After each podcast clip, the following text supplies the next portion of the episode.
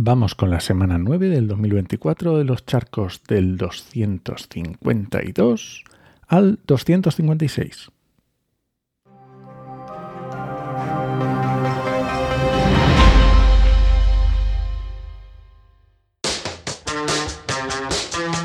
¿Qué pasa? Acabas de llegar a El Charco Express un podcast de opinión sobre medio ambiente. Soy Enoch Martínez, ambientólogo y profesional del medio ambiente, y hoy voy a opinar sobre combustibles fósiles.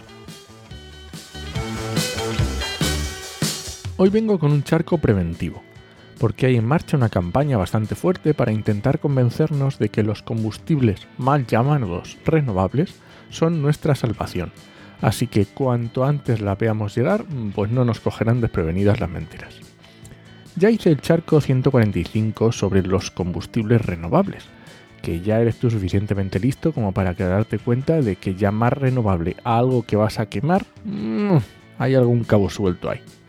Y por cierto, sigo esperando a que los de Repsol me contesten con los análisis ciclo de vida de sus tipos de combustibles, para ver si nos creemos lo que dicen. Menos mal que pronto tendremos la directiva sobre eco, eco blanqueo y se lo pondrán un poco más difícil. Pero bueno, al lío tenemos a Repsol y a Cepsa a tope con grandes titulares, ruedas de prensa y publicidad, intentando convencernos de que con sus flamantes nuevos combustibles, nuestros viejos coches de combustión no contaminarán nada y podremos librarnos de los malignos coches eléctricos. Pero no te creas que para convencernos de todo lo que van a reducir las emisiones, hacen públicos sus análisis ciclo de vida, sus ACV, que básicamente es durante todo el ciclo del producto ver cuánto contamina, así en, pocas palabras. O explican de dónde van a sacar todo ese aceite usado que supuestamente es la materia prima para, para conseguir estos combustibles.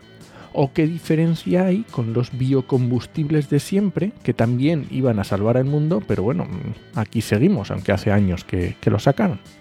Pues no, resulta que el CEO de Repsol dice que qué malos somos los que no fumamos, que le estamos costando un montón de millones al gobierno, porque los que fuman pagan más impuestos.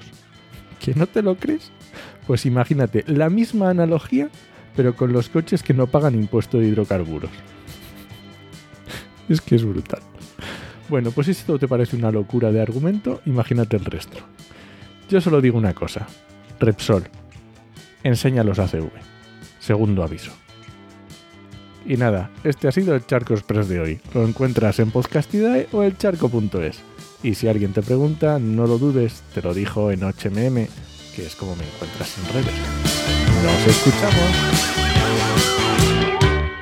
Como siempre te dejo la referencia en las notas del programa por si no te crees que el CEO de una compañía tan grande sea capaz de decir tantas burradas.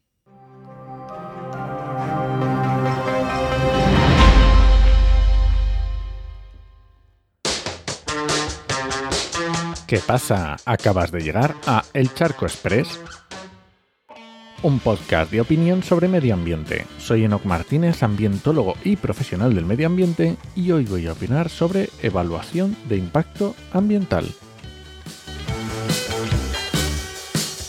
Que soy un fan de la evaluación de impacto ambiental no es ningún secreto. He hecho algunos charcos al respecto, como el 162, el 139, el 137, el 98 y alguno más que se, me habrá escapado al buscarlos. E incluso me invitaron Ismael y Marcial del podcast de Energía Granel a hablar un programa entero sobre evaluación de impacto ambiental. Así que si quieres enterarte un poco sobre qué es y cómo se aplica, te recomiendo su capítulo 22. Y por supuesto el resto de programas que están genial. Pero hoy quiero comentarte un artículo concreto de su ley, porque sí, la evaluación de impacto ambiental tiene una ley nacional, que es la 21-2013, aunque luego cada autonomía puede tener su ley específica. Por ejemplo, en Castilla-La Mancha tenemos la 2 de 2020, que al final es muy parecida, casi un calco, pero ahí está. ¿Y por qué hoy te voy a hablar de esta ley?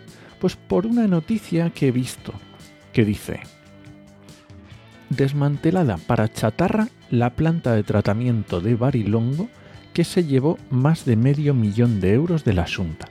Habla de la Asunta de Galicia. Y la entradilla dice, en octubre de 2012, el entonces director general de Energía y Minas, hoy acusado de prevaricación ambiental precisamente por haber aprobado los proyectos de explotación y plan de restauración de la mina de Barilongo un año antes, en 2011, sin someterlos al proceso de evaluación de impacto ambiental. Así que tenemos un director general acusado de prevaricación y un proyecto desmantelado para chatarra, por no haber pasado evaluación de impacto ambiental. ¿Y por qué es esto?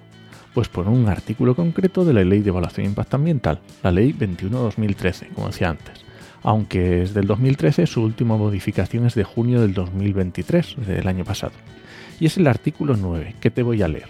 Pero no te vayas corriendo todavía, que te lo explico y ya verás cómo se entiende muy fácil. Dice, los planes y programas incluidos en el ámbito de aplicación de esta ley deberán someterse a una evaluación ambiental antes de su adopción o aprobación. Un ejemplo de un plan es un plan de desarrollo rural o de gestión de residuos o de las confederaciones hidrográficas. O de planeamiento municipal, donde se decide dónde van parques y dónde van polígonos industriales. Continúo. Asimismo, los proyectos incluidos en el ámbito de aplicación de esta ley que pueden tener efectos significativos en el medio ambiente en virtud, entre otras cosas, de su naturaleza, dimensiones o localización, deberán someterse a una evaluación ambiental antes de su autorización. Sigue, pero bueno, es un rollo. ¿Qué son estos proyectos? Pues construir un vertedero, una nave, una carretera, una casa rural, todo tipo de proyectos que se detallan específicamente en la ley. Hay unos anexos donde dice específicamente los proyectos, ¿vale? Hasta aquí lo que ha dicho es que los planes, programas y proyectos que están listados en la ley se tienen que someter a evaluación de impacto ambiental. Pero ¿qué pasa si no pasan por este trámite de evaluación? Pues la ley sigue. Carecerán de validez los actos de adopción, aprobación o autorización de los planes, programas y proyectos que, estando incluidos en el ámbito de aplicación de esta ley, no se hayan sometido a evaluación ambiental. Es decir, que no valdrán para nada. Si se construye una planta fotovoltaica sin evaluación impacto ambiental, la tendrán que levantar. Si se construye una casa rural en una zona protegida sin evaluación de impacto ambiental, pues la tendrán que quitar. Si un ayuntamiento aprueba su plan de ordenación municipal sin someterse a evaluación, no vale para nada. Si un ayuntamiento pone un edificio donde tenía que ir un parque sin evaluación ambiental, pues lo tendrán que revertir. Si una comunidad autónoma aprueba un plan o programa sin evaluación ambiental, no vale para nada. Sí, a esto se refería la noticia del asunto. Y te puedo asegurar que estas cosas pasan más de lo que nos gustaría. Y no siempre es por corrupción, como lo de la noticia. Hay mucho desconocimiento de las leyes ambientales. Y en algunas administraciones se han tirado de los pelos por llevar a cabo proyectos que han llevado años de preparación y han tenido que volver a la casilla de salida por no pasar evaluación de impacto ambiental. Y por último termina esta parte del artículo de la ley que te quiero leer. Te lo resumo un poco porque es más largo. No se realizará la evaluación de impacto ambiental de proyectos afectados por esta ley que se encuentren parcial o totalmente ejecutados sin haberse sometido previamente al procedimiento de evaluación de impacto ambiental. ¿Qué quiere decir esto? Que si una cosa ya está en construcción o construido y tenía que haber pasado evaluación, no vale. Primero te tienes que someter a un sancionador, te van a poner una multa que va desde los 24.000 euros hasta, hasta los 2.400.000 y además te impondrán unas medidas, no solo será la multa, te podrán decir que levantes lo que has puesto, lo que sea, y luego ya tendrás que pasar por el procedimiento de evaluación de impacto ambiental, que ya veremos a ver lo que pasa. Y por ese este es uno de mis artículos preferidos de esta ley. Y nada, este ha sido el Charco Express de hoy. Lo encuentras en Podcastidae o en elcharco.es. Y si alguien te pregunta, no lo dudes, te lo dijo en 8mm, que es como me encuentras en redes. ¡Nos escuchamos!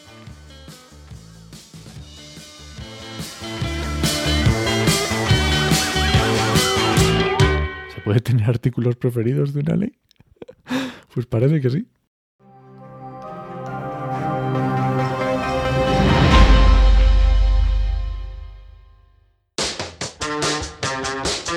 ¿Qué pasa? Acabas de llegar a El Charco Express, un podcast de opinión sobre medio ambiente. Soy Enoch Martínez, ambientólogo y profesional del medio ambiente, y hoy voy a opinar sobre legislación. ¡No! Uh, ¡Fuera!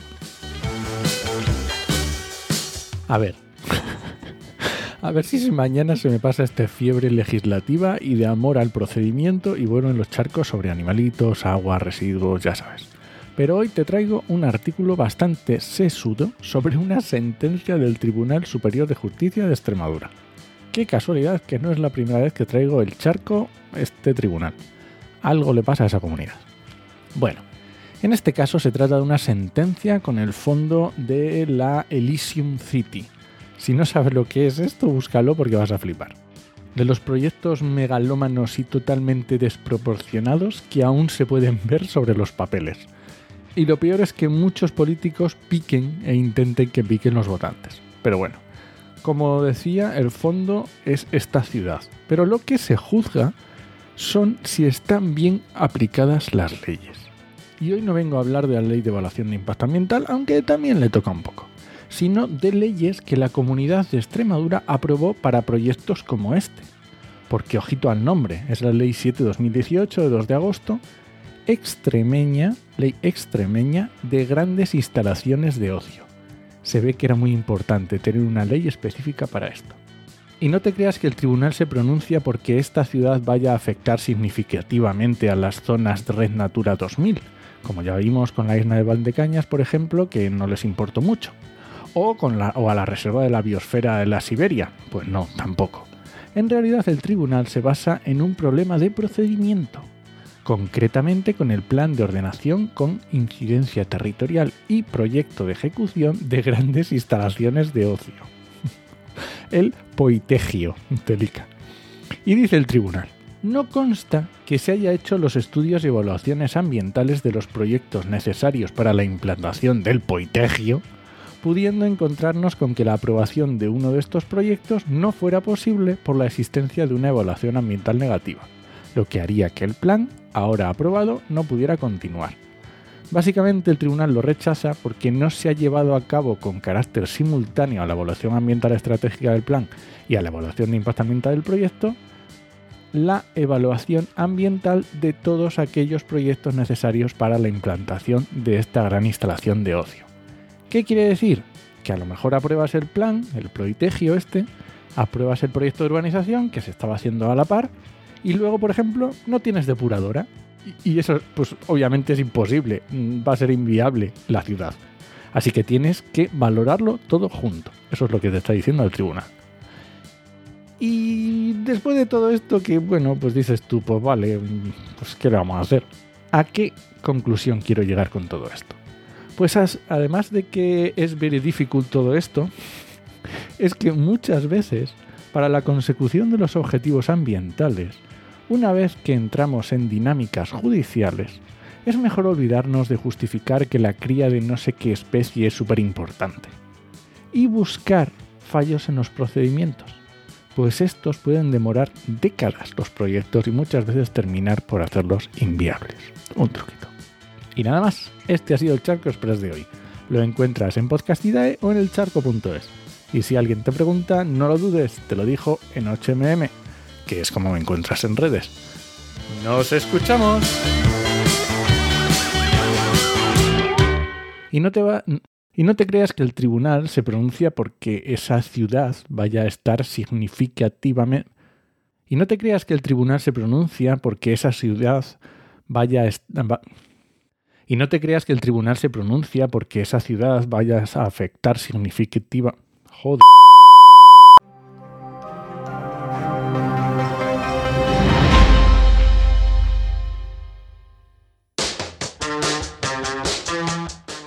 ¿Qué pasa? Acabas de llegar a El Charco Express, un podcast de opinión sobre medio ambiente. Soy Enoc Martínez, ambientólogo y profesional del medio ambiente, y hoy voy a opinar sobre la ley de restauración de la naturaleza.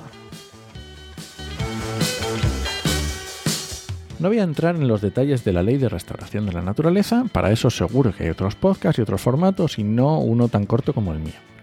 Hoy me quiero centrar en las reacciones de los agricultores y ganaderos al respecto y me he ido a lo que dice Asaja, que no sé si te suena, pero es la Asociación de Jóvenes Agricultores.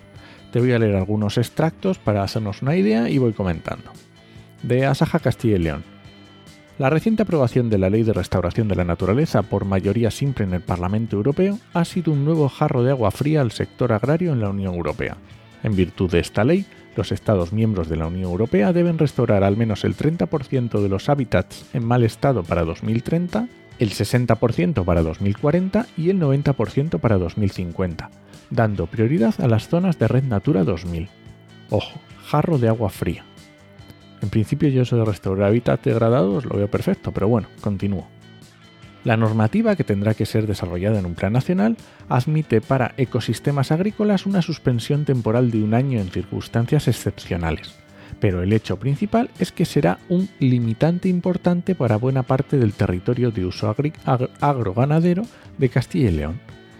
Dicen será un limitante importante. Pues no sé, igual me alegro, porque hasta ahora no había nadie que le parara los pies a la agricultura, ni consumiendo agua ni tierras. Sigo. Estos son extractos de diferentes artículos. ¿eh? Para Asaja ofrece un triste diagnóstico. Dos puntos.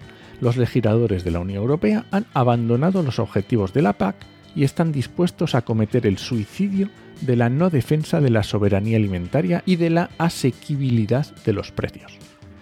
Recordemos que la PAC se lleva el 30% del presupuesto de la Unión Europea, que a lo mejor les parecía poco. Recordemos que la PAC es la política agraria común.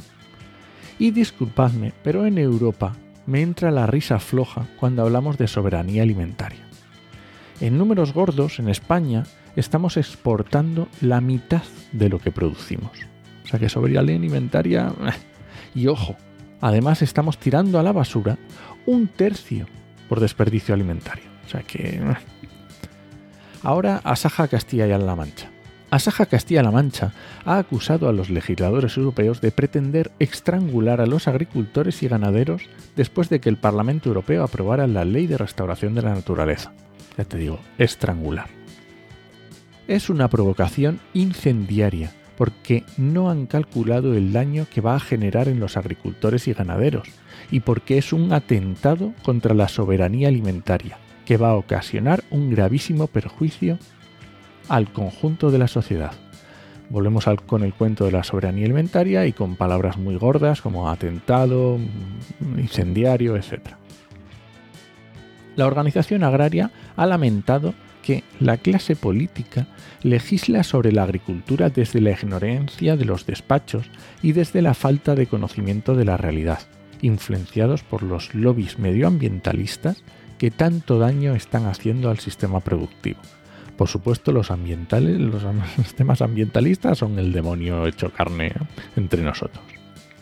En este sentido, Fresneda ha reprochado que el gobierno hable de victoria crucial para el futuro del medio ambiente, mientras pone en peligro la agricultura y divide a la sociedad en dos, los que quieren acabar con el sistema productivo y los que no. Siempre con la estrategia de confrontar, de hacer bandos, de pintar una raya en el suelo, tú estás aquí tú estás allá. Y se podría, y podría seguir leyendo en esta línea, pero vamos a ver. Hay que dejar varias cosas claras. El medio ambiente nos beneficia a todos. Y las explotaciones agrícolas o agrarias son negocios privados. Esto que quede clarísimo. Y además, sin un medio ambiente sano, tampoco va a existir la agricultura ni la ganadería. Como ejemplo podemos poner las sequías o las pérdidas de suelo por tener cultivos en suelo desnudo también hay que tener en cuenta que la PAC se lleva un porcentaje muy alto del presupuesto europeo. Y habrá que crear normas proteccionistas con lo local. A mí eso me parece perfecto. Pero tampoco podemos olvidar que esta ley se ha votado. En Europa, pero se ha votado. La mayoría de los europeos, con nuestros representantes, hemos votado esta ley. Así que a lo mejor hay que respetar un poco la soberanía popular y entender que la agricultura y la ganadería a lo mejor ya no es tan importante en cuanto a las preocupaciones de la sociedad. Y si somos demócratas, pues demostrémoslo. Y este ha sido el Charco Express de hoy. Lo encuentras en Podcastidae o en elcharco.es. Y si alguien te pregunta, no lo dudes, te lo dijo en HMM, que es como me encuentras en redes. ¡Nos escuchamos!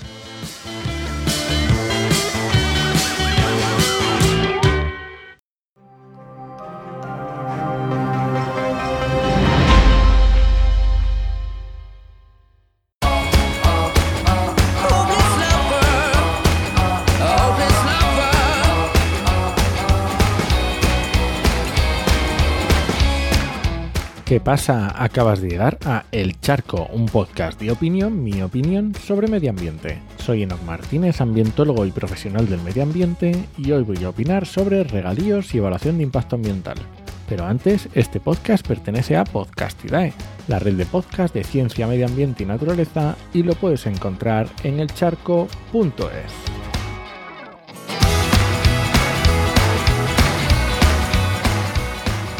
Esta semana estoy hablando de evaluación de impacto ambiental, así que hoy lo vamos a juntar con regalíos. Y desde que se sacó el Real Decreto 445 el verano pasado, los umbrales de la evaluación de impacto ambiental cambiaron un poquito. Y de esta forma se quedó que lleva evaluación de impacto ambiental ordinaria, ya sabes, la ordinaria es la que es un poco más larga, tiene periodo de información pública, bueno, un poquito más larga se quedaron con ella los proyectos de gestión de recursos hídricos para la agricultura, incluida la transformación en regadío y la mejora o consolidación del regadío, que afecte a más de 100 hectáreas. O si están en áreas protegidas, pues si son más de 10 hectáreas. Áreas protegidas puede ser, por ejemplo, Red Natura 2000, ¿vale? Y esto era para ordinaria. Para simplificada, proyectos de transformación, ampliación o consolidación de regadíos de 10 o más hectáreas y más pequeños pues cumpliendo unos requisitos. Bueno, pues perfecto. Si son regadíos muy grandes, de más de 100 hectáreas, pues pasan evaluación de impacto ambiental ordinaria. Y si son más pequeños, simplificada. Perfecto. Así se entiende fácil. Pues esto normal como tienen que pasar otros proyectos. Pues por ejemplo, una planta fotovoltaica de más de 100 hectáreas pues efectivamente. o más de 10 hectáreas si está en un área protegida, tiene que pasar evaluación de impacto ambiental ordinaria. Te suenan los criterios, ¿verdad? Son los mismos umbrales que decía antes para el regadío.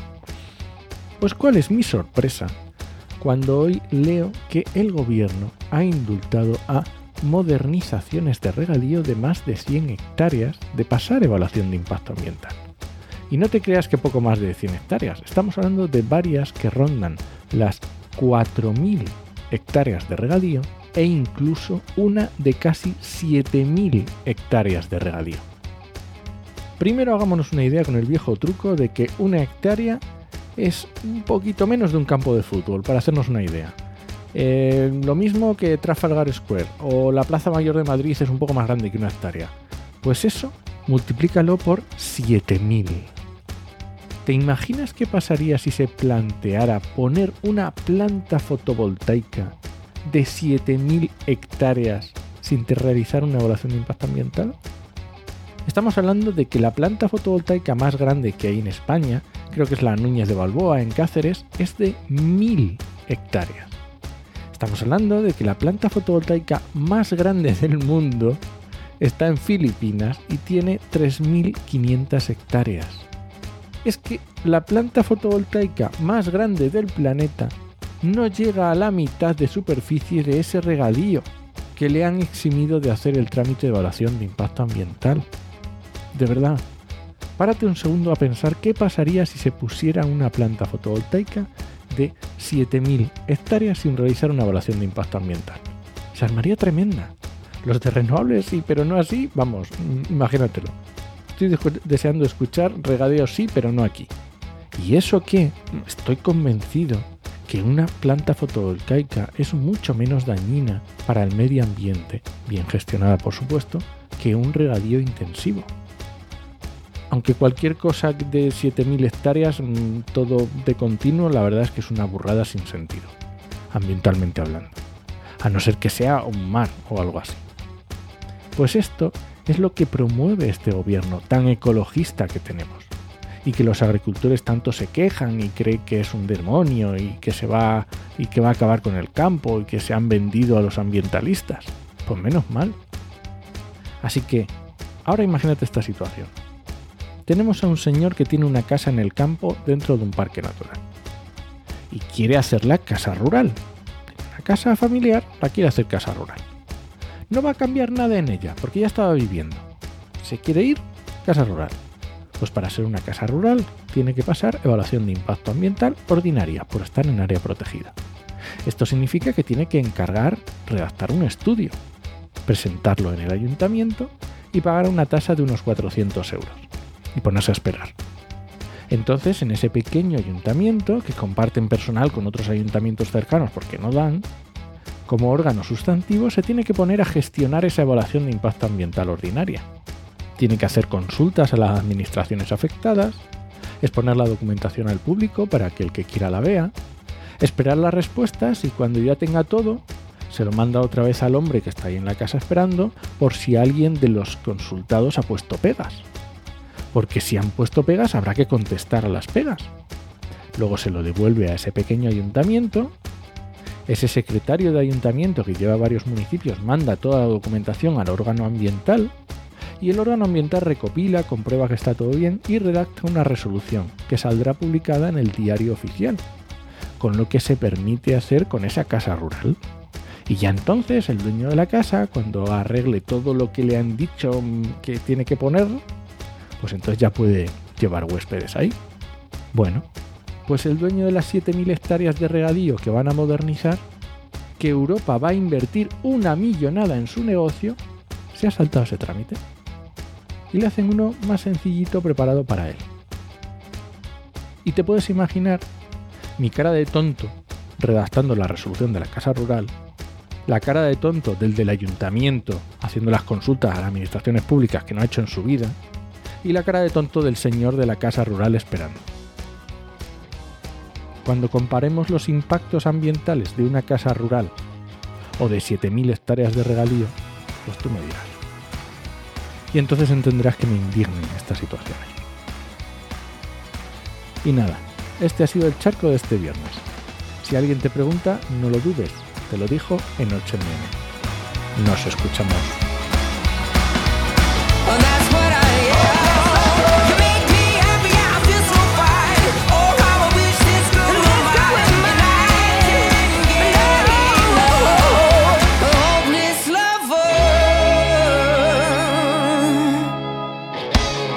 Te dejo el artículo de La Marea con, con toda la información.